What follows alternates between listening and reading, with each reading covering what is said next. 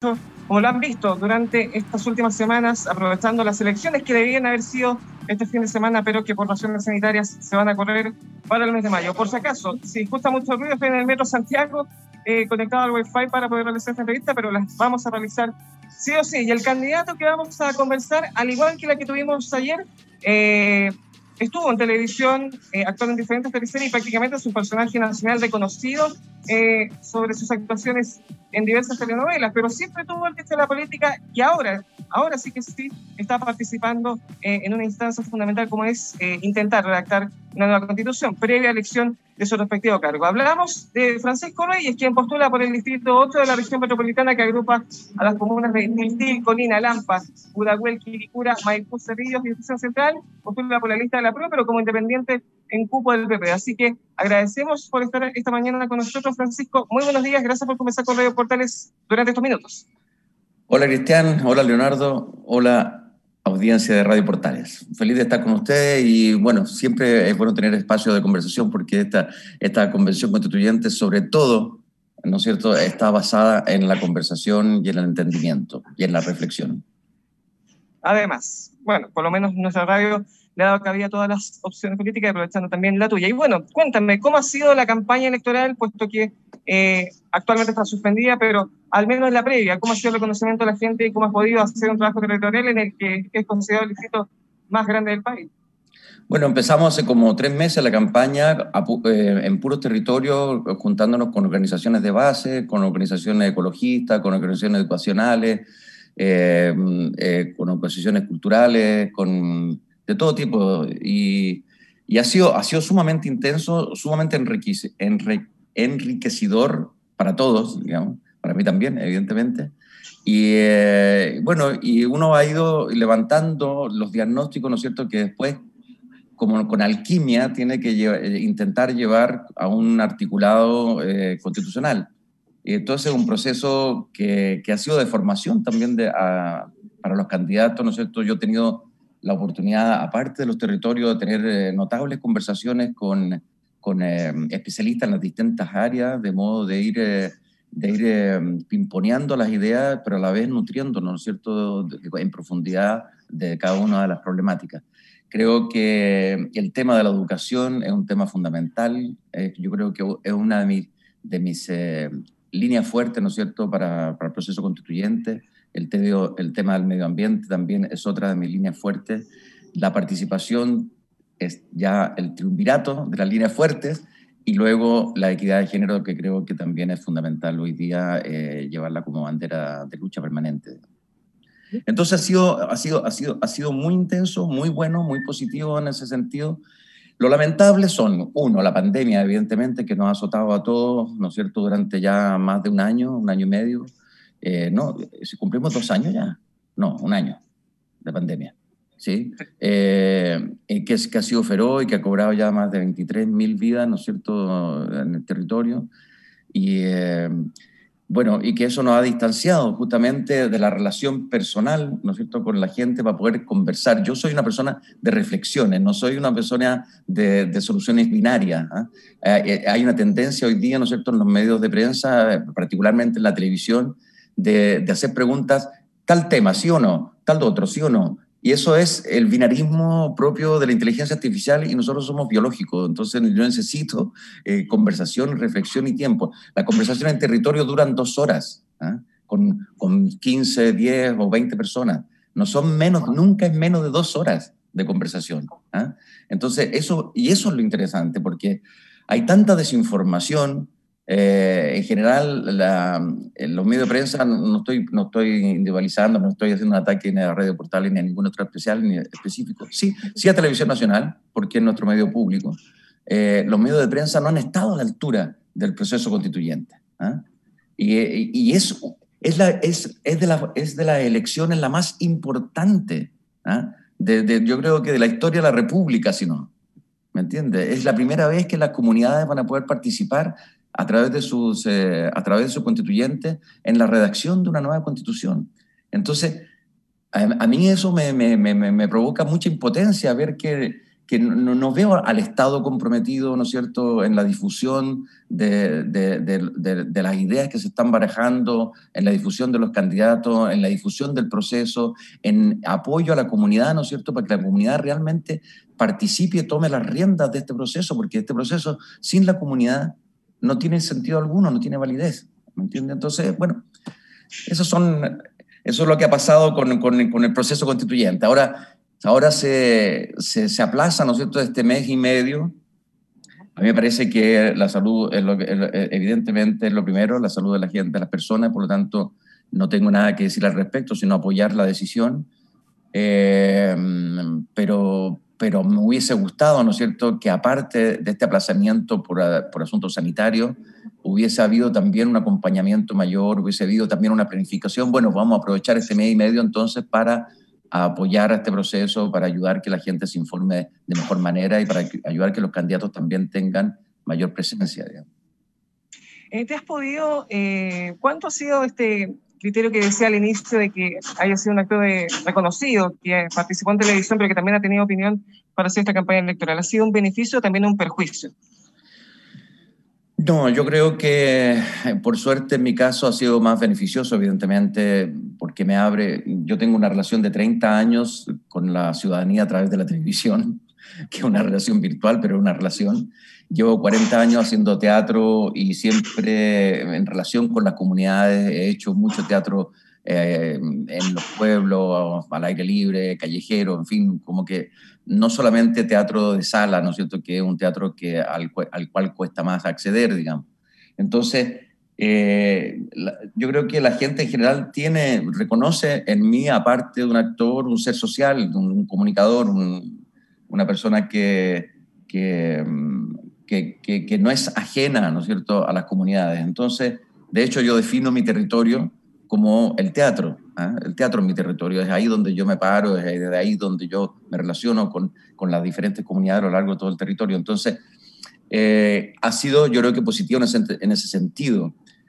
Ahora, también provoca ciertos requemores en, en, en, en el sentido que, claro, hay muchos líderes, ¿no es cierto? Y hay muchos candidatos territoriales que son buenos, ¿me entiendes? Que son buenos candidatos y que no tienen la pantalla que yo tengo por el hecho de haber estado 30 años en la pantalla chica haciendo y contando historias, o ser actor o ser comunicador, ¿me entiendes? Y ahí, claro, hay una cuestión como de, puta madre, yo, claro, el Pancho tiene esta pantalla ganada, yo no la tengo. Entonces, y, y, y, y ciertamente hay una diferencia, y ahí, hay, una, hay una asimetría, ¿no es cierto? Pero que yo trato por ejemplo, cuando yo converso en los territorios con la gente, yo siempre hablo, incluso hablo de otros candidatos que me parecen buenos, incluso de otras listas, ¿me entiendes? Tratando de un poco emparejar esa cancha, un poco romper esa simetría y tratar de, de, apoyar a otros candidatos que me parecen interesantes, incluso de mi mismo distrito a veces, ¿no es cierto? Yo no, no, tengo una... A ver, yo no soy un animal político, no soy un tipo que, que, que, que, vaya a pegar codazos para llegar a la convención constituyente o a, este cargo en particular. obviamente quiero estar ahí porque creo que puedo ser un aporte, de verdad. Eh, soy un ente intercultural que puede aportar, ¿no es cierto?, a, dar a conocer a las comunidades a dar y, apoyar a que las comunidades tengan una representación orgánica en el Estado. Pero no soy un tipo, o sea, si, si no llego a ser elegido porque la ciudadanía lo consideró eh, así, eh, no me voy a, deprimir ni a morir y voy a tapar champaña igual si es que está pura champaña, Me refiero, ¿me entiendes? O sea, no, no, es, eh, no, no hay una ambición, porque no hago carrera política, porque no soy político, porque soy actor, porque soy un ente cultural, no, y, no pienso hacer carrera política, no, por lo menos hoy día no pienso eh, proyectarme políticamente en ningún otro cargo, sino que en este proceso constituyente que sí me parece sumamente extraordinario, sumamente importante y si uno puede aportar, estar ahí. Entonces, eso me pasa, sí, me yo creo que me ayuda, evidentemente, la gente igual me abre la puerta, ¿me entiendes? Ahora, luego me critica, luego discutimos, luego pasan muchas cosas, pero a muchos otros compañeras y compañeros candidatos eh, de distintas listas o de partidos políticos, disillanamente le dan vuelta la cara, eh, de, de, buena a primera, digamos, ¿me entiendes? Entonces, bueno, pero nada, yo digo, usémoslo a favor, está bien, es así, usémoslo, usémoslo a favor. Eh, soy una persona que me considero noble, no me, soy no, me considero una persona sectaria, me considero una persona, claro, que tiene principios, ¿no es cierto? Y mis principios distan mucho de, otros principios, pero, pero, pero, pero creo que realmente en este proceso, donde te decía yo que la conversación, la reflexión es sumamente importante, eh, yo creo que, soy, que puedo ser un aporte en ese sentido. Soy actor, soy, vengo del mundo de las artes, vengo de un mundo líquido, vengo de un mundo que no es eh, eh, solamente lo tecnócrata, y yo creo que una constitución requiere de mucha imaginación y creatividad, y por tanto creo que es bueno que hayan artistas en ella también. Perfecto. Leonardo. Francisco, muchas gracias por conversar con nosotros. tú decías algo muy clave recién, y da la impresión, nosotros llevamos ya eh, un mes completamente eh, entrevistando a distintos candidatos a la Convención Constitucional y muchos de ellos que ciertamente lo primero que les dice la gente es ¿qué usted me viene a proponer? Y que da la impresión, como tú decías, de que eh, distintos organismos, partiendo por un canal estatal, los medios de comunicación en general, no se han sabido explicar cuál es la función que van a cumplir ustedes, los que sean electos. ¿Cuánto tiempo has gastado tú cuando tú decías, yo voy a las comunidades, converso con, con las personas? ¿Cuánto tiempo se gasta en primer lugar en explicarles cuál es la función de ustedes? Porque muchas veces yo creo que la gente los confunde con un candidato a alcalde, un candidato a concejal, a un gobernador como ahora. ¿Cuánto se pierde en eso, Francisco? Bueno, eso que tú estás diciendo también es otra de las enormes torpezas, ¿no es cierto? Y de la enorme, eh, no sé cómo llamarlo, desinterés, desidia o maldad, finalmente, no sé qué, ¿no es cierto? Del poder central o, o del poder político global de al, por ejemplo, poner todas estas eh, cuatro eh, elecciones juntas. El, proceso constituyente es esencial, es basal, es distinto, es particular. No tiene que ver con las carreras políticas, tiene que ver con la forma en que nosotros nos vamos a dar de, de, organización social, cómo vamos a distribuir el poder del Estado, qué tipo de Estado nos vamos eh, a, qué forma de Estado nos vamos a dar, ¿me entiendes? Y eso es antes de cualquier partido político, eso es antes de cualquier parlamento, eso es previo, esos son los cimientos de la República. Entonces, me parece una, de una torpeza o de una maldad, dependiendo si uno se pone, ¿no por el lado pensando que aquí hay intereses creados, uno dice, bueno, maldad, si uno se pone del lado más positivo, dice, bueno, hay torpeza, eh, de haber hecho estas cuatro elecciones juntas es totalmente distinto. Entonces, como tú dices, tú muy bien dices, uno no es que pierda mucho tiempo, porque esa conversación es también enriquecedora para uno y para las comunidades, pero uno está un buen tiempo en cada vez que va a los territorios, ¿no es cierto?, eh, haciendo estas diferencias y explicando qué es, lo, qué es lo que es una constitución, explicando también cuáles son los... Eh, los, ¿cómo se dice? los efectos que una constitución va a tener en la vida cotidiana de las personas que también hay que, es, difícil porque hay tanta urgencia, ¿no es cierto? Sobre todo en las comunas del Distrito 8, eh, pero en las comunas de, todo Chile casi, ¿no es cierto? Del 90% de Chile, pero en particular en las del, del, Distrito 8, ¿no es cierto? Que soy ustedes ya bien las nombraron al principio, que son comunas donde el Estado tiene una ausencia increíble. Entonces las comunas se las tienen que arreglar solas, las comunidades se las tienen que arreglar solas, ¿no es cierto?, para poder sobrevivir en este modelo de libre mercado a través de sus organizaciones de base que por otro lado son alucinantes, ¿no es cierto?, la capacidad de organizaciones que existen, cómo cada organización específica tiene sus redes eh, sociales, ¿no es cierto?, en la comunidad y son solidarias inmediatamente y son luego políticas y son, eh, en fin, que, ¿no es cierto? Hay una, no sé, un club deportivo, no solamente jugar a la pelota, o, el deporte que sea, sino que ya tiene un vínculo con eh, los adultos mayores, ya tiene un vínculo con los niños, ya tiene con los jóvenes, ya tiene un vínculo con la solidaridad, ya tiene, en fin, ¿entiendes? Esas estructuras culturales, que yo llamo culturales, que para mí la cultura es la comunidad, no solamente el, arte y, y, el patrimonio, que evidentemente son parte del proceso cultural, digamos, o el desarrollo de la cultura, pero esa, esa forma de vida de las comunidades, esa forma de organización de las comunidades, esa concepción de las, de, las comunidades que tienen de, de, los procesos comunitarios, ¿no es cierto? Creo que es lo que hay que poner en valor y creo que lo que el Estado central o el Estado o esta carta constituyente, ¿no es cierto? O esta convención, perdón, o esta constitución que vamos a escribir, tiene que reconocer y poner en valor, ¿ah? porque ahí está, eh, está, como te dijera, la, la, esencia de la estructura de la comunidad. Y eso es una, y eso es una, una, y eso es una, una constitución, es, es la esencia de la estructura de una comunidad. Eh, ya que mencionabas, Delizándolo, eh, ¿cómo crees que hay que asegurar el derecho a la cultura en la Constitución, más allá de lo, del derecho legal que se coloque, que todo el mundo tenga derecho a una cultura eh, y a su acceso? ¿Tú eres partidario también, por ejemplo, de que la televisión mantenga este rango constitucional que en el régimen militar se impuso directamente? ¿Cómo ves ese aspecto? ¿Qué propones? A ver, yo creo que, bueno, de todas maneras es básico, ¿no es cierto?, incluso traspasar el, cómo está eh, redactado, ¿no es cierto?, en, el pacto de, de, derechos sociales, eh, económicos y culturales de las Naciones Unidas. Ahí está clarito, ¿no es cierto?, el derecho a la cultura. Traspasar ese mismo artículo prácticamente intacto a la Constitución nuestra que tiene que ver, como tú decías, con la libertad de, creación, con la difusión, con el, acceso de las comunidades a los bienes culturales eh, y también, obviamente, con los derechos de autor, que la constitución actual también los lo califica ahí, ¿no es cierto?, los lo, lo, pone ahí. Eh, pero, pero además, esos son derechos culturales que están eh, relacionados con la actividad artística. ¿ah?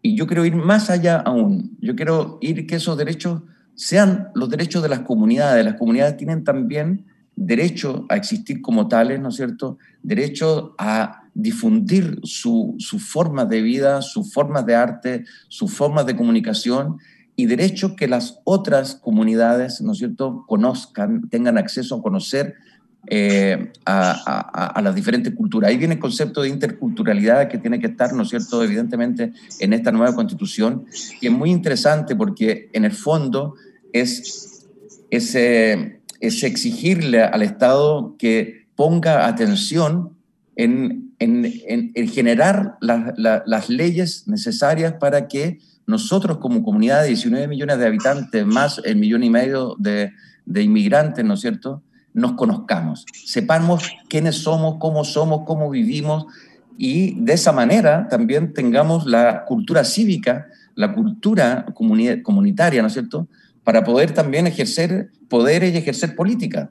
Porque claro, porque si viene un ministro y te dice, yo no tenía idea que existían allegados en la comuna de Santiago, y se manda ese texto, que bueno, por lo menos se lo mandó, tuvo el valor de mandárselo, eh, tú dices, no puede ser que haya un gobierno, te fijáis, que esté, o autoridades que estén gobernando con un desconocimiento total de quiénes somos. Entonces, me parece que ese concepto tiene que estar muy grabado en la nueva constitución, eh, de modo que las culturas también tengan el mismo derecho de las artes, o vinculados hacia, o pensados hacia las artes, se les pueda aplicar a las, a las comunidades. Eso por un lado. Y luego, de todas maneras, tiene que estar en la nueva constitución, ¿no es cierto?, una, un articulado respecto de la creación de, del derecho a tener medios públicos, un sistema de medios públicos de comunicación. Eso es fundamental porque, porque el mercado, ¿no es cierto?, si vamos a seguir con, este, con el sistema de mercado imperando durante muchos años más, yo espero que no, pero si es así, ¿no es cierto?, el mercado lo que ha hecho es ir destruyendo todo lo que son los procesos o los medios de comunicación eh, pública, por lo menos. Bueno, ha destruido todo, la, todo lo público, pero, pero, pero, pero lógicamente eh, yo creo que la comunicación es sumamente necesaria. Además, porque estamos enfrentándonos ya a la revolución tecnológica, ¿no es cierto? Que ya se está, ya se está instalando y que se viene aún con más fuerza sobre la inteligencia artificial, en que todo es eh, binario, ¿me entendí? Es como, y es lo que pasa en los programas de televisión hoy día. Te dicen, a ver, aborto, sí o no. ¿Cómo? Espérate, weón, déjame, déjame, déjame, déjame, déjame reflexionar respecto al tema del aborto. Tiene, tiene, claro, tiene causales el aborto, ¿no es cierto? Tiene, tiene, tiene, tiene una mujer, además de por medio, ¿no es cierto? En un, en un, en un, en un drama, etcétera, ¿me entiendes? Con respecto a su, a su cuerpo, con respecto a sus decisiones. Entonces, no es como, no es tan baladí como que me digáis sí o no, o no sé, o Estado federal o Estado central, centralista. Espérate, entre, entre, entre la vagina y el pene hay muchas, ¿ah?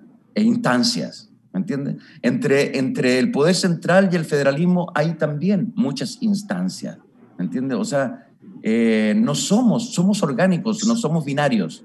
Entonces, no podemos llevar la conversación personal como esta o bueno, a través de esta mierda, a, través de esta plataforma, pero, pero ya esto ya está sonando personal. No, pero, pero, Francisco, y, está bien, de hecho, de lo que tú has dicho, a mí me quedan eh, muchas preguntas, y una de ellas, por ejemplo, a propósito de lo que tú decías de, de, lo, de lo, general a, lo puntual, porque muchas veces eh, el gobierno central, sea el que sea, eh, no puede abarcar todo lo que está pasando en las comunidades. Cosa, que tú, pues. cosa que tú, por ejemplo, estás viendo y además, por ejemplo, a través del mundo de, la actuación, también tú has podido mostrar distintas realidades, porque también la actuación es eso. Obviamente, a veces se magnifica lo que pasa, pero está bien, es, es hacer esa caja de resonancia. Pero, ¿cómo mm. te gustaría ver ese tema? Porque, por ejemplo, eh, los alcaldes no siempre tienen todas las atribuciones que deberían tener. Lo mismo los concejales, porque ellos solamente fiscalizan. Lo que va a pasar ahora con esta creación de este nuevo cargo del gobernador regional, que ahora perdió casi todos los poderes porque se creó un delegado presidencial. O sea, ¿cómo lo ves tú? Porque al parecer esto está cambiando un poco. Y por otro lado, a nivel general, está esta disputa que yo creo que tú la has visto y todos los demás, que pasa entre el que preside y los que están en el Parlamento porque pelean porque quién crea las leyes y quién mete la mano al bolsillo fiscal para poder tomar recursos y cuando a alguien no le gusta, Tribunal Constitucional. Yo creo que a la gente eso al final le molesta un poco, Francisco, y hay que simplificarlo y hay que darle atribución a la gente que corresponda para ver las realidades según donde corresponda. Bueno, Ahora, ¿cómo, cómo, se, cómo, ¿cómo se va a llegar a organizar todo eso, ¿no es cierto?, a través de los proyectos de ley. Chuta, ahí, eh, bueno, eso va, va, a requerir de mucho trabajo y de los, de los legisladores. Ahora, yo creo que la clave hoy día, y es lo que está demandando la ciudadanía con fuerza desde hace muchos años, ¿ah? o sea, desde que la República República en realidad, pero que tuvo el estallido, ¿no es cierto?, del 18 de octubre del 19, ahí como un, momento pic, ¿no es cierto?, en que el volcán explota, pero lo que está demandando, lo que estamos demandando es participar realmente de las decisiones que se tomen respecto de nuestra vida, ¿ah? respecto de nuestro país, de nuestra comunidad participación real. Ya el sistema representativo que tenemos, político representativo de hoy, esta democracia que tenemos hoy día, ya tocó fondo, creo yo. Yo creo que hay que dar pasos, hay que avanzar en el profundizar los, los, sistemas democráticos. Y evidentemente el presidencialismo, ¿no es cierto?, exacerbado como tenemos hoy día, ya no tiene lugar, porque además ya no existen líderes, ¿no es cierto?, suficientemente eh, no han aparecido hace mucho tiempo, que no aparecen líderes suficientemente eh, carismáticos y suficientemente lúcidos, ¿no es cierto? Porque además eh, es complejo hoy día ser sabio y ser lúcido, es demasiado amplio la gama de conocimientos que se están manejando, ¿no es cierto?, a, partir de, la existencia de Internet. Entonces, yo creo que la clave es la participación. La clave es que las comunidades, nosotros, las personas comunes y corrientes, tengamos mecanismos de participación directa en las decisiones que se tomen. Y, los municipios, y así, o sea, si vamos desde, desde no sé, desde, la, desde el individuo, pero desde la junta de vecinos como unidad básica mínima, ¿no es cierto? Desde esa junta de vecinos hasta el poder regional, ¿no es cierto? Creo que tienen que tener posibilidades y herramientas de participación mucho más directa. Ahora se está hablando de los gobiernos abiertos, donde se mete la tecnología, donde se mete la inteligencia artificial. Se está empezando a mover, ¿no es cierto?, la democracia, la democracia digital, se están empezando a mover eh, muchas eh, aguas, ¿no es cierto?, que tienen que ver con las transformaciones y los procesos de participación democrática, que a mí me parece que hay que explorar y que tenerlos presentes, ¿no es cierto?, en, también en este proceso constituyente. Ahora, no es que yo sea necesariamente, eh, o sea, yo creo que la, inteligencia artificial es una herramienta alucinante, pero no es biológica, es artificial. Y la inteligencia biológica que es esta, no hay que dejarla nunca de lado porque es la reflexiva. Yo creo que no sé si algún día llegaremos a que un computador se transforme en algo biológico. Puede ser, pero eso ya es un poco ciencia ficción por hoy todavía.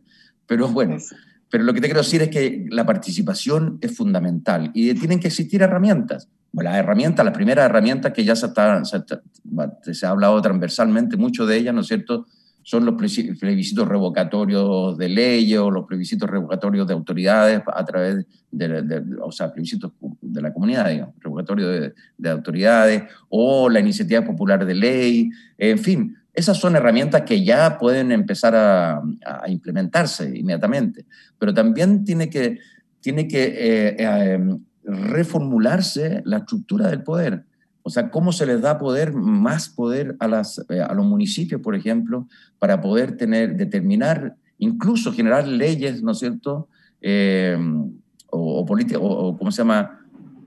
o políticas públicas, ¿no es cierto?, respecto de sus territorios respecto, no sé, de los temas medioambientales. Por ejemplo, los municipios no tienen ninguna posibilidad hoy día de defenderse frente a los temas eh, que les afectan medioambientalmente. Y en el Distrito 8 tenemos a Tiltil, zona de sacrificio, y en fin, y tenemos a Puahuel, que es casi una zona de sacrificio o bastante de sacrificio, y, y, todas las comunas del Distrito 8, ¿no es cierto? Cerrillo, con el data center hoy día, eh, y con el tema de las aguas, ¿no es cierto? Lampa con el tema de las aguas, eh, con, bueno, o sea, con el tema de las aguas transversal a todas las comunas. Entonces, eh, y no tienen los municipios, por lo tanto, las comunidades, no tienen formas de defensa excepto que llegar a la Corte Suprema, ¿no es cierto?, con recursos. Bueno, yo creo que la Constitución tiene que establecerse esos derechos, ¿no es cierto?, de modo que la ciudadanía o las comunidades, como queramos llamarle, tengan un respaldo para poder hacer defensa de su buen vivir. Entonces, eso me parece que, que, es fundamental. Y eso, como te, como te decía, desde la Junta de Vecinos hasta las regiones. Yo creo que es evidente que hay que, hay que, mm, reformular la estructura del Estado. Yo creo que tenemos que avanzar de todas maneras hacia un Estado, llamémoslo federal o regional o regionalista. Hay diferencias, ¿no es cierto?, pero son bastante sutiles de repente eh, entre cuál es la forma, pero evidentemente yo creo que las culturas en general y las regiones, por lo tanto, y las comunidades, por lo tanto, tienen que tener formas de poder, o de, de, estructuras de poder. Yo creo que, las, que, es evidente que las regiones deberían tener autonomía política, tener también autonomía económica y dentro de un Estado general. ¿ah? Si no digo, y hay que buscar las maneras, y hay que y hay que estudiar también las experiencias comparadas. No sé, tenemos Argentina, que es un Estado federal y también tiene problemas como Estado federal. ¿ah? O sea, hay, hay regiones que son más ricas que otras y que tributan de una manera distinta y que, bueno, ahí entonces uno empieza a decir, bueno, entonces está bien, vamos a, hacer, vamos a definir un Estado garantista de derechos, un Estado social de derechos, vamos a, a definir un Estado solidario. ¿Por qué solidario? Justamente por eso, si hay comunas más ricas, ¿no es cierto?, tienen que apoyar a las comunas más pobres. Si hay, si hay regiones más ricas, tendrán que verse la forma en que apoyan a regiones más pobres. Hay que ver cómo las regiones que, son, que tienen, eh, no sé, eh, una, no orientación, sino que una identidad agrícola, ¿no es cierto?, en relación a una región que tiene una identidad minera, bueno, obviamente la minoría genera muchísimo más recursos, hay que ver ahí cómo, cómo nos apoyamos como nación, ¿me entiendes? Pero son todos los temas que hay que ir eh, resolviendo y que tienen que quedar plasmados en esta nueva constitución. Mucha gente habla de que la constitución mm, tiene que ser breve, tiene que ser escueta, eh, de modo de no generar eh, como anquilosamientos. Yo estoy de acuerdo con eso, con que no hay que generar, hay que intentar no generar anquilosamientos, pero yo creo que no hemos, que el Estado en general desde hace muchos años ya se ha hecho tan el tonto respecto de las comunidades, ¿no es cierto? Ha paseado de tal forma a, las comunidades eh, culturales, no solamente del pueblo originario, sino que todas las comunidades, que, las culturas que se generan en, las regiones o, en los pueblos o en las comunas o en los barrios incluso, que, que yo creo que yo no confiaría en escribir una, una constitución muy demasiado eh, breve. Yo creo que tenemos que, por lo menos en esta constitución, la que se escriba ahora, articular cada derecho por su nombre y, por, y, lo, lo, más nítido posible. Después, en 25 años más, porque a mí me gusta, yo, yo postularía a que las constituciones, el proceso constituyentes como este se hicieran cada 25 años, no más que eso, con participación ciudadana y todo, porque la cosa va cambiando también muy rápidamente, sobre todo a partir de la tecnología. Por lo tanto, yo no pienso que uno tenga que escribir una constitución a 100 años duradera, digamos. Yo creo que, yo creo que más allá de una generación, que son más o menos 25 años, no creo que debería, pero, o sea, una, que habría que revisar al menos la constitución que uno que está rigiendo. El tema, Francisco, sí, es que eh, tú, tú, dices, bueno, hay que preparar una constitución muy detallada, pero el tiempo de reacción también es poco. O sea, para eso también lo importante es que los que resulten ser electos como constituyentes también se pongan rápidamente de acuerdo. Y aquí me viene una pregunta inmediatamente, eh, mm. dentro de las otras que tú, de lo que has comentado. Porque, por ejemplo, si uno mira la realidad televisiva de lo que ha sido la franja que terminó durante estos días, los pueblos originarios, los independientes, todos una milésima de segundo, cero propuestas, cero idea, la gente no cacha nada, como se dice en buen chileno. Y después, y, por otro lado, al mismo tiempo, uno puede decir entonces, Francisco, es que puede ser que un porcentaje de la gente que salga electa como convencionales constituyentes sean los mismos de siempre. Y al mismo tiempo, y a lo mejor aquí me voy a poner un, un poco más fatalista, por decirlo de alguna manera, salga electa gente que incluso en un momento ni siquiera quería un cambio en una constitución. Gente que en un momento dijo rechazo, pero que en un par de semanas se dio vuelta en la chaqueta y dijo, bueno, puedo ser candidato a la convención y listo. Entonces, ¿qué tan fácil va a poder ser? La verdad es que yo creo que es más difícil porque tú decías, bueno, hagamos los cambios punto por punto. Hermoso. La verdad es que yo creo que toda la comunidad que está escuchando y viendo Portal a esta hora quiere lo mismo. Quiere un cambio de verdad sustancial. Pero ¿qué tan complejo va a ser, Francisco, por ejemplo, que alguien de derecha se lleve bien con el de la izquierda, que el que está pro aborto esté con el contra el aborto y todos metidos ahí para redactar en pocos meses, porque esto lamentablemente, Francisco, no es una cosa que tengan, no sé, dos años para redactarlo. Es un par de meses y que pueden pedir una prórroga para extenderlo si en caso que no se cumplan los tiempos, pero es muy poco tiempo en realidad para cambiar nuestros 200 años de historia y un poquito menos de tiempo republicano en una constitución. Lógico, tienes toda la razón. Y, y, nadie, nadie puede decir que esto va a ser fácil. Tampoco nadie va a decir, vaya, puede decir que esto va a ser eh, un logro del 100% o no sé, quizás ni del 50%, no tengo idea a lo que, lo que se pueda lograr, digamos. Eh, pero es, a ver, por eso, por eso mismo que, que a uno le, provoca, ¿no es cierto?, como te decía al principio, eh, angustia y le provoca eh, impotencia que el Estado y que los medios de comunicación, particularmente los medios, eh, el Televisión Nacional de Chile, que es como el, medio público que va quedando, no esté absolutamente abocado a este proceso. ¿ah? Porque, porque es, es fundacional, es, es muy importante y tiene que resultar de la mejor manera posible. Entonces, hay un asunto que es el famoso reglamento que, tiene, que tienen que darse los constituyentes eh, apenas sean electos, ¿no es cierto?, que va a tomar, yo creo que al menos un mes y medio de solamente de darse el, reglamento de funcionamiento de la convención, la, la metodología de trabajo. ¿ah? En ese proceso, y, lo interesante es que hay varias organizaciones eh, extrapolíticas o extraconstituyentes que están trabajando en entregar insumos, ¿no es cierto?, para que, para que ese proceso sea lo más eh, participativo posible. En ese proceso es fundamental que ese reglamento eh, genere vínculos, ¿no es cierto?, lo, lo más vinculante posible entre los constituyentes y las comunidades. Las comunidades tienen que estar presentes en este proceso si las comunidades no están participando, no participan o si no se les da las herramientas de participación en el proceso, va a ser mucho más difícil porque, claro, va a tener a una personalidad como la mía, si es que es algo elegido, ¿no es cierto?, discutiendo con una personalidad de extrema derecha. Y claro, vamos a poder conversar y llegaremos a un par de acuerdos, pero si yo no tengo el respaldo de las comunidades en los acuerdos que estoy llegando o cómo estoy avanzando en mi conversación con esas personas, ¿no cierto?, no tiene sentido. Porque además yo tampoco voy a tener la herramienta suficiente para dar vuelta a todos los argumentos, ¿entiendes? Entonces también uno tiene que tener el respaldo de la comunidad detrás y la comunidad tiene que estar presente. Entonces, en ese reglamento tiene que estar escrito, ¿no es cierto? Tiene que, tenemos que lograr escribir en ese reglamento el vínculo obligatorio de los constituyentes con las comunidades por las cuales fueron electos al menos, ¿no es cierto?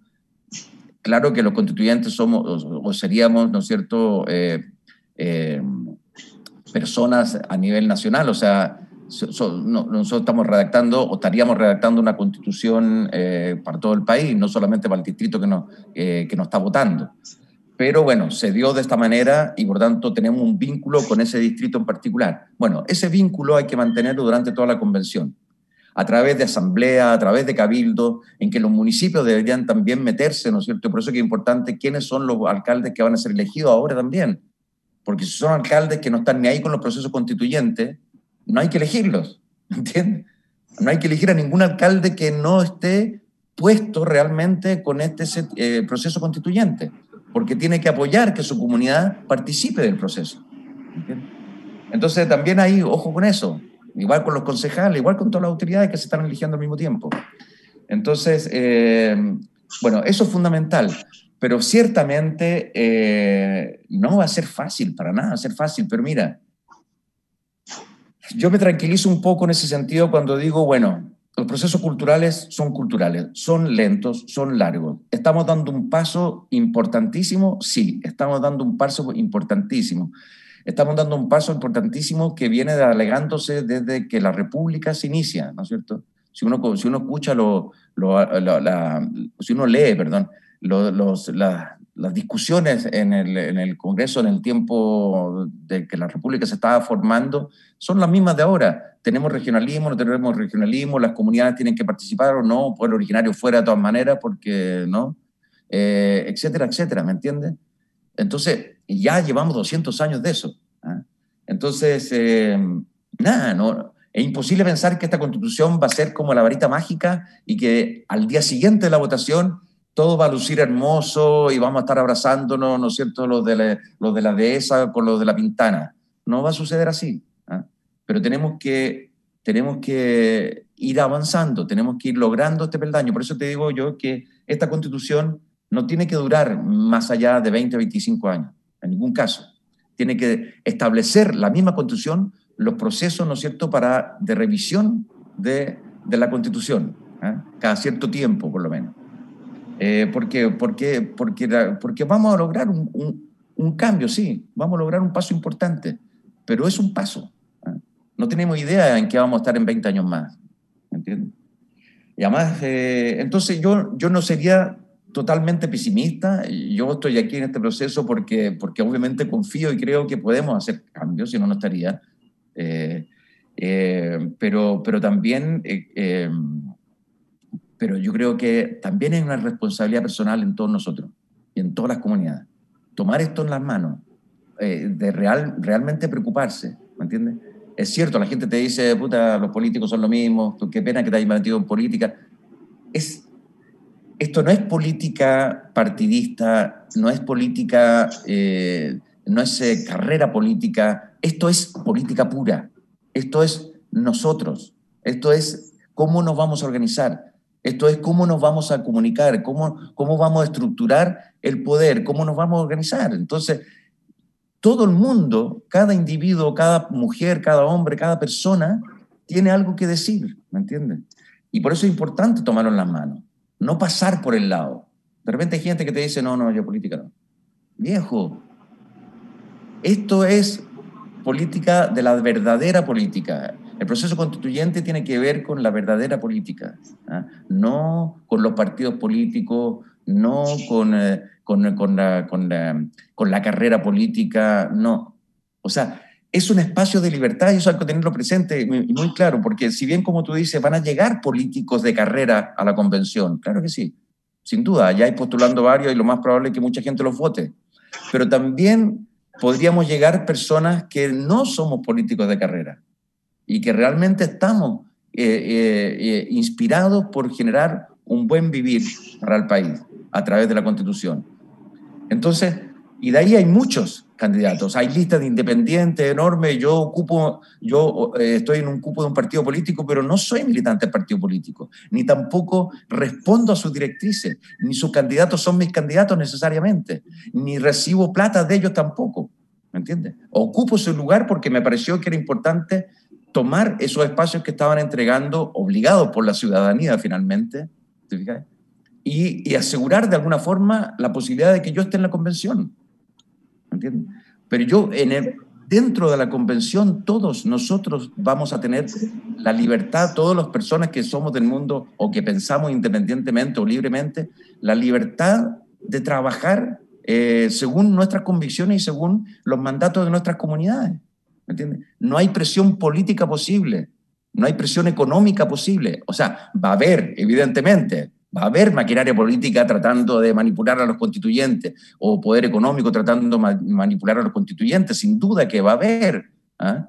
Pero, no, pero uno no tiene por qué responder a eso si tus comunidades y tú mismo no estás en, eh, eh, en, convencimiento de responder a, eso, a, eso, a, esos, eh, a esas presiones. ¿Te das cuenta? Es un espacio de libertad, de verdad, porque no son cargos políticos administrativos, porque no estoy yo en una municipalidad y si quiero hacer un programa, el otro me dice, bueno, ya te doy el pase, pero me tenéis que arreglar esto otro. No, aquí no pasa eso, no va a pasar eso, no es, no es ese espacio. Ese espacio de la reflexión, ese espacio del acuerdo, es el espacio de la creación de una nueva forma de relacionarnos. No sé si me explico no, pero... pero un último detalle que se me olvidó consultarte. Eh, los derechos a la educación y también el rol, o sea, los derechos a la cultura, mejor dicho, y el rol económico, ¿cómo crees que tienen que delinearse tanto para el Estado como para los privados, para que de alguna otra forma no haya mayores conflictos como los que persisten hasta hoy, donde hay mayor preponderancia en los privados en vez del rol público fortalecerse? Dos cosas. Yo creo que, eh, yo creo que el Estado tiene que garantizar eh, una educación única eh, universal para toda la sociedad chilena. ¿No es cierto? Tiene que, tiene que, de, todas maneras, el Estado tiene que poner recursos, ¿no es cierto?, en, en, en, en ese proyecto. Una educación donde además las artes sean parte, donde además el medio ambiente sea parte estructural, donde además la educación cívica sea parte estructural. Y además, donde las comunidades también tengan voz respecto de los contenidos de esa educación. O sea, el Estado tiene que entregar, ¿no cierto?, un, paraguas general y cada comunidad sabrá, ¿no cierto?, de qué manera eh, requiere o, visualiza que, que sus niños y sus jóvenes tienen que ser educados según la necesidad de cada, uno de, cada una de las comunidades.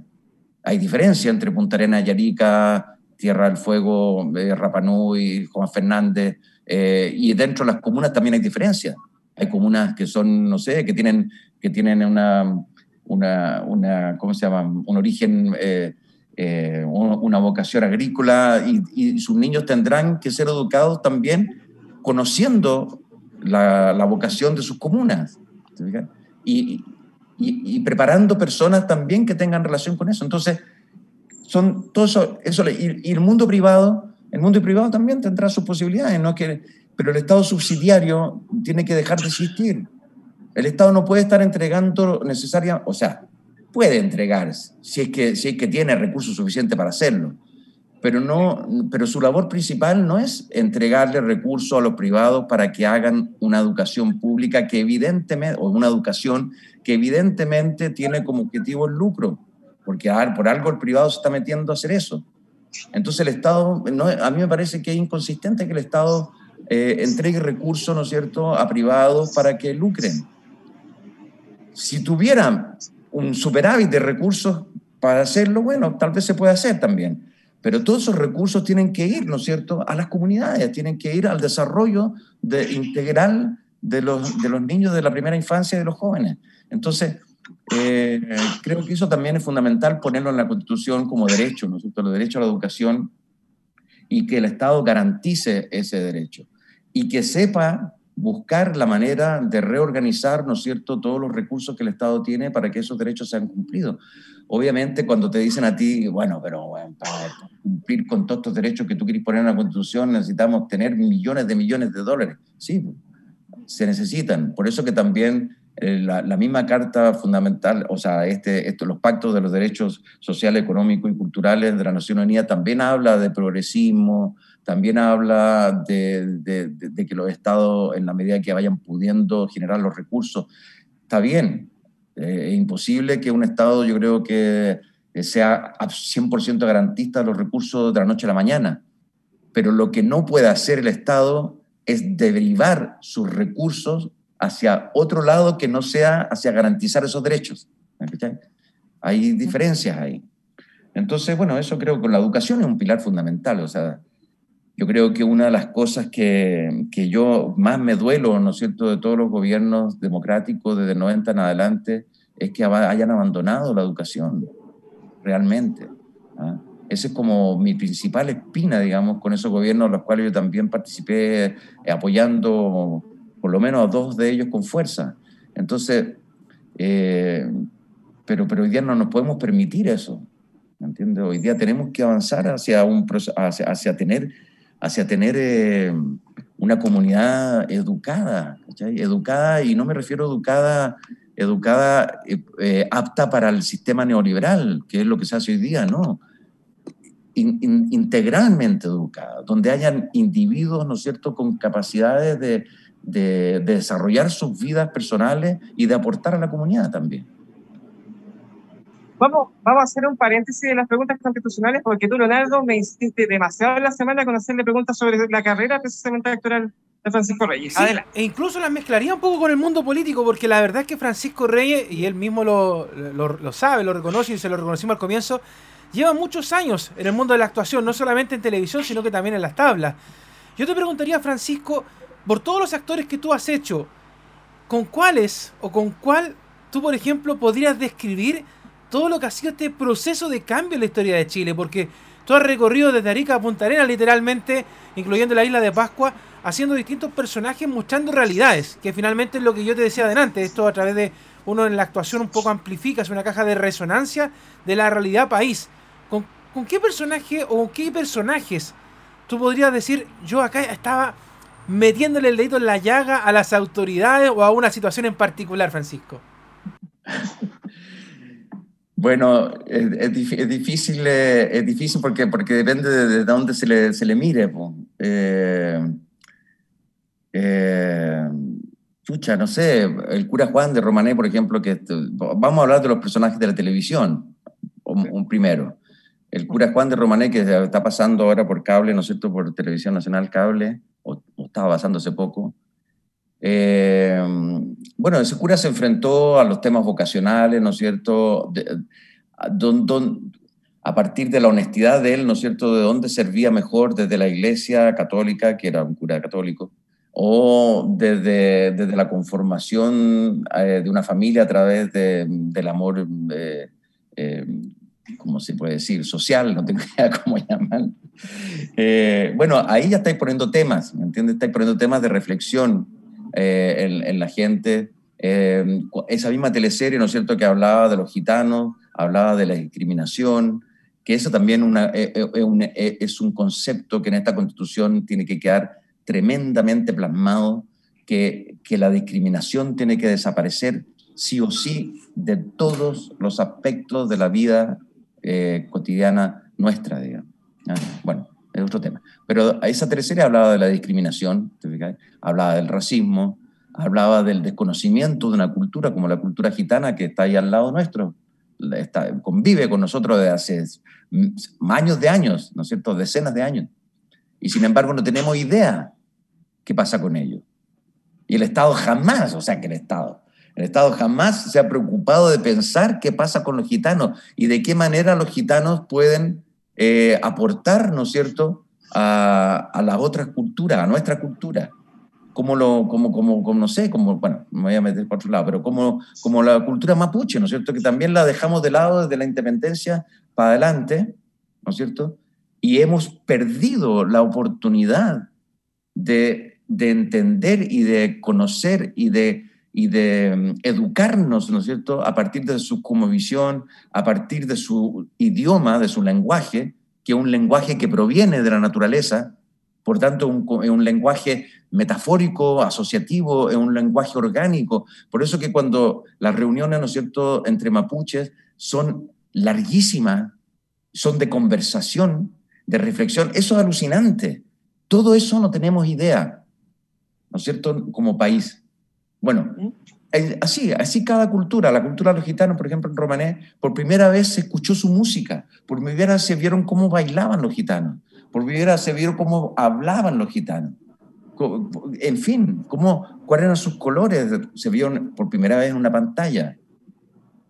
Bueno, todos esos son aportes que se hicieron, ¿no es cierto?, eh, si bien estamos hablando de historias de ficción, de amor, con galanes y con qué sé yo, todo lo que queráis, Eh, pero, pero sí habían elementitos que durante 10 años de la producción de televisiva de Televisión Nacional eh, fueron, tenían ese pensamiento detrás.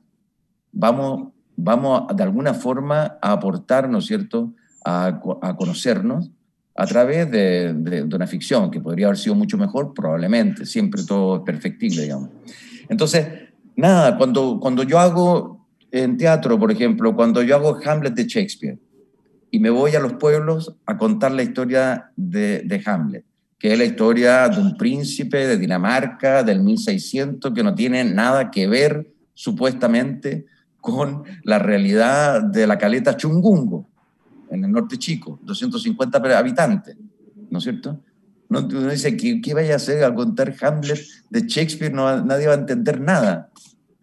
Que, no, Hamlet habla, ¿no es cierto?, del ser o no ser. Hamlet habla de actuar o no actuar. ¿Qué más noble para el espíritu? Eh, ¿Sufrir los golpes y dardos del aberrante destino o tomar las armas contra un mar de adversidades y haciéndole frente a acabar con ellas? esa reflexión, me vaya a decir tú que no es contemporánea. Tremenda, eh, sigue muy presente. Tremenda. Eso está en la boca de Hamlet.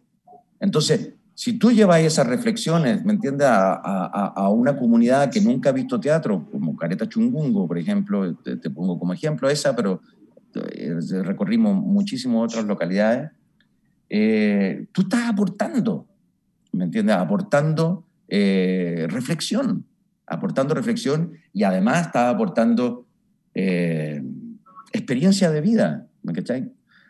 No sé, para contarte una anécdota más, en, en, en, en, el pueblo Los Choros, también en la cuarta región, en la misma zona, eh, como una de Higuera, que fue donde hicimos el estreno de esta obra el año 2014, eh, yo, yo siempre cuando voy a, a, a, esas, o sea, el Hamlet siempre busca, busca edificios en ruina para poder instalar su obra. Eh, edificios que hayan sido importantes en la historia de los pueblos, que un viejo trapicho, un viejo molino o, algo que haya tenido importancia en el pueblo. Bueno, yo me puse en, los choros, hicimos, lo hicimos en un trapiche, ya era una ruina que, nadie pescaba, que nadie miraba siquiera, que nadie la, tomaba en cuenta. Bueno, nos instalamos ahí a, contar la historia de Hamlet. Eh, de pronto, después de la obra, ¿no es una niñita chiquitita eh, dice, le dice a su profe, porque fue con su profe, le dice, profe, yo cuando vengo de la escuela me meto en esta casona, en, este, en esta ruina y hago lo mismo que el Pancho Reyes.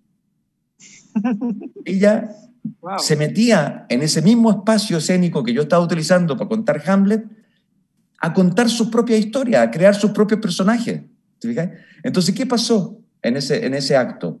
Pasó que esa niña, su juego, al que seguramente la mamá le decía, ya cabra mierda, ande para la casa, ¿qué estás diciendo aquí, tonteando, ensuciándote? ¿Cachai?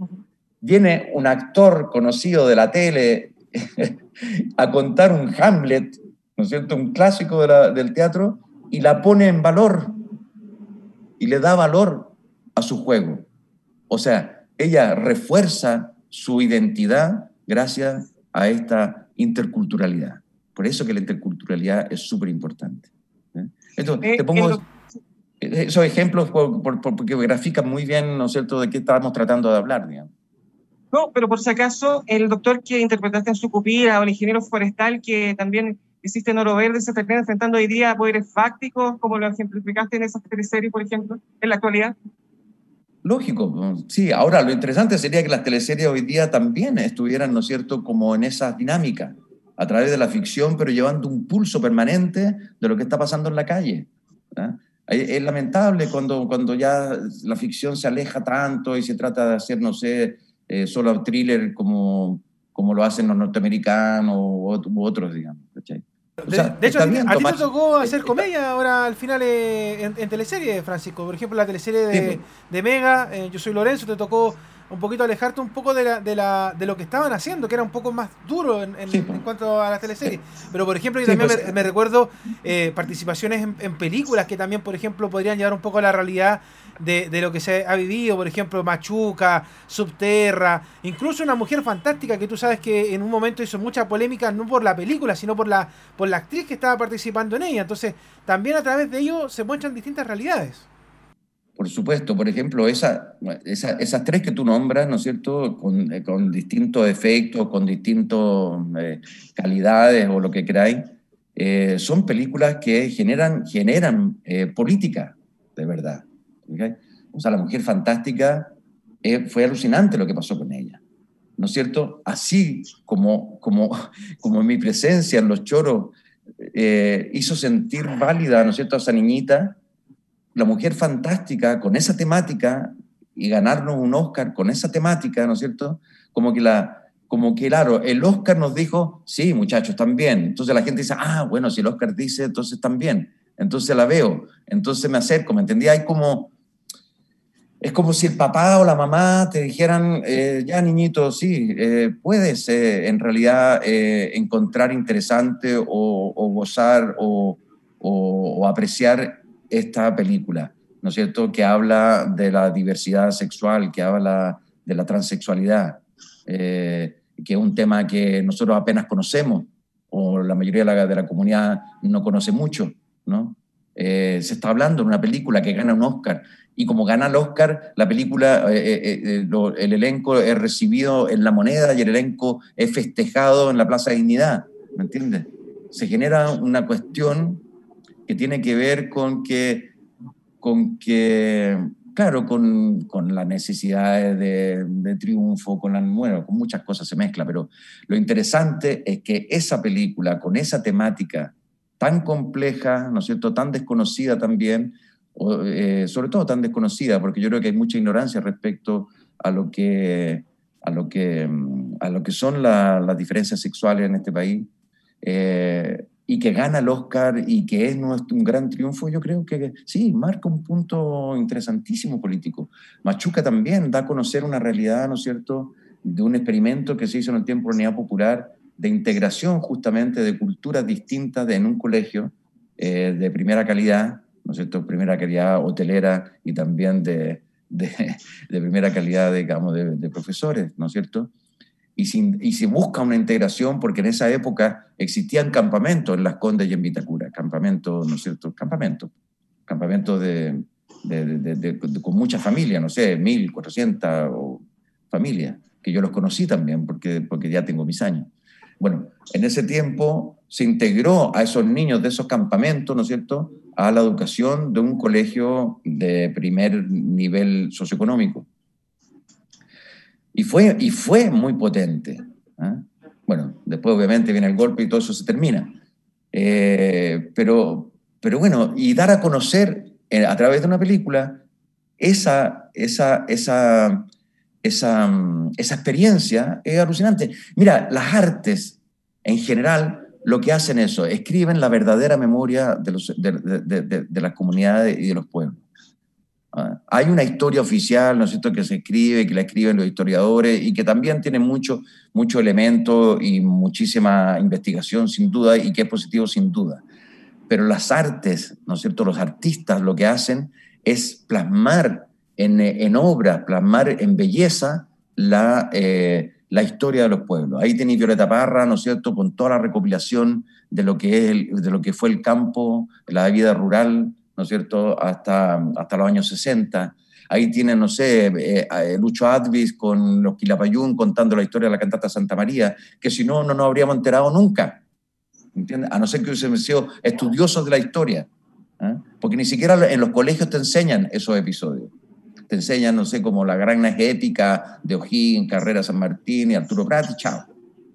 De verdad, Entonces, Francisco, oye, de verdad, Estamos muy agradecidos contigo con el tiempo, pero yo te quiero hacer una última pregunta bien breve, porque recién estábamos hablando de todas las teleseries y de hecho, después de la teleserie que están dando ahora en Televisión Nacional, van a volver a dar otra, Rompe Corazones.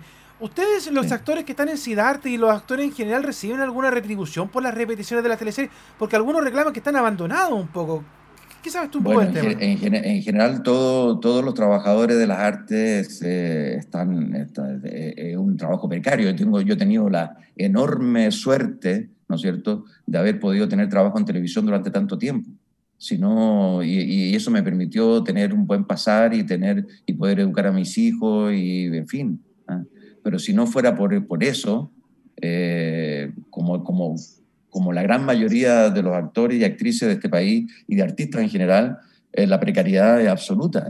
Ahora, nosotros, el, eh, más o menos esto de haber sido como el 2000, como el 2000 más o menos, ¿no es cierto? Eh, generamos una organización, me van, a, matar mis colegas por no saber la fecha, pero una organización que es Chile Actores, que es una organización justamente que se dedicó a, a, a buscar los derechos de, de, repetición de, no es como los derechos de autor, ¿no es cierto?, pero del audiovisual. Y de modo que, que sí, que, que cada vez que se repite una obra, ¿no es cierto?, a través de las pantallas, eh, algún goteo llega. Ahora, cada vez es menos. La primera repetición gotea más, la segunda gotea menos, la tercera gotea menos, hasta que desaparece. ¿ah? Eh, ese es el convenio que hay hoy día. Por lo tanto, no sé si de rompe corazón llegaré a recibir algo, pero, pero, pero, pero, pero claro, hemos, hemos buscado, ¿no es cierto?, formas de, de, de poder eh, eh, sacar de, de esta precariedad el mundo laboral de las artes en general. Porque las artes no solamente somos, ¿no es cierto?, los que estamos dando la cara, los actores, las actrices. La, el arte está apañado por tramoyas, por iluminadores, por eh, guionistas, por dramaturgos, por eh, eh, boleteros, por, no sé, mm, diseñadores teatrales, por, por, por, por eh, eh, músicos, por, un montón, de, o sea, un equipo enorme. O sea, cuando yo te hablo de esta obra que llevé unipersonalmente el Hamlet a territorio, éramos siete. Estaba yo en el escenario con una cantante lírica que era mi hija, pero éramos siete. Y bueno, y así, pues. Entonces, y en, y en cada teatro, en cada sala de teatro hay más gente, y en fin. Entonces, es un, es un eh, eh, y por eso que hemos, hemos, luchamos por tener el Ministerio de la Cultura, que hoy día no existe prácticamente, ¿no es cierto?, desde una ausencia absoluta. Eh, y en toda esta pandemia, en todo, este, en todo este proceso hemos visto la importancia de las artes, ¿no es cierto?, en la salud mental de la gente, en la conversación con la gente, en entregar, ¿no es cierto?, momentos de, de no, no, ya sí de distracción, pero ¿cómo se puede decir? De tracción, de tracción hacia otros espacios, ¿no es cierto?, de la vida. Y hay una cosa interesante que con respecto a la, la presencia de, la, de, los artistas en la convención, ¿ah? de que hayan artistas en la convención, sea yo o cualquiera, digamos. Los artistas son capaces, somos capaces de poner en un escenario a dialogar la riqueza con la pobreza, a dialogar la exclusión con la inclusión, a, dialogar eh, el héroe con el canalla. ¿no? Entonces, si bien a través del juego tenemos esa expertise. Bueno, hoy día en esa convención, si lo ponemos como en un buen escenario, vamos a tener que dialogar, ¿no cierto?, la riqueza con la pobreza, el héroe con el canalla, y etcétera, etcétera. Entonces es importante la capacidad de escucha, los actores, las actrices en general, los artistas en general tienen enormes radares, ¿no es cierto?, para poder captar las pulsaciones de la vida que finalmente se transforman en obra de arte. Entonces, eh, por eso que es importante, porque mucha gente te dice, pues tú pastelero tus pasteles. Cuando uno es candidato, por ejemplo, como yo soy candidato a la convención, de repente me llega, no es mucho, pero llegan, de repente llegan, oye, sí, no, pero pastelero tus pasteles, siga actuando, estáis bien ahí. Eh, no, pues. Es importante que la convención sea culturalmente diversa. Si nosotros dejamos esta convención en manos de abogados o economistas, estamos hasta el carajo, se nos va toda la mierda de nuevo. ¿Entiendes? Tienen que estar los abogados y los economistas, sin duda, pero tienen que estar la diversidad cultural también ahí. Pueblo originario, gente que vengamos de distintos ámbitos, eh, eh, dirigentes territoriales, eh, etcétera, etcétera. ¿Entiendes? Eso es fundamental. Entonces, no hay que tenerle miedo a eso, no hay que tenerle miedo a la diversidad, al contrario, es más complejo, es más complejo trabajar con las comunidades, ¿no es cierto? Es mucho más simple tener un poder central único, es mucho más simple eso a darle espacio a las comunidades en la política, darle espacio a la comunidad de participación. Claro que es mucho más complejo, pero es el único camino, porque además tenemos ya Internet, y el Internet ya nos comunicó a nivel de información, ¿cachai? Pero ya no, ya, ya, ya no existe la posibilidad del secretismo. Entonces, bueno, trabajemos con una comunidad, pues démosle espacio. Y eso es verdad. Más, que démosle, más, perdona, más que démosle ese espacio, porque eso es una, patriarcal y paternalista. Tomémonos los, espacios. Bueno, de teatro, teleseries, pero sobre todo de la próxima constitución, hemos conversado esta mañana con Francisco Reyes, candidato independiente por la lista de la prueba, quien aspira a representar el Distrito 8 de la región metropolitana, que agrupa las comunas de eh, Colina, Lampa, Tilpil, Quilicura, Purahuel, Maipú, Estación Central y Cerrillos. Francisco, marcaste el récord de la entrevista más larga que, que, hemos tenido con los candidatos y candidatas de la convención, pero profundamente necesaria porque es un aspecto muy importante el que queríamos conversar contigo, así que te agradecemos enormemente por esta entrevista y lógicamente, e incluso si sale elegido o también si no sale elegido, esperamos tenerte más seguido con nuestra onda y también a través de Portales TV en Radio Portales. Así que muy buenos días y muchas gracias por esta conversación. Muchas gracias a ustedes, un abrazo. Un abrazo. Muy buenos días, gracias. Bueno, Cristian, bueno, te entrego el espacio. Exacto. Exactamente. Bueno, de partida queda sencillamente agradecer a todos los candidatos y candidatas que hemos conversado durante esta primera fase de la campaña electoral, que recordemos que está suspendida hasta finales de mes.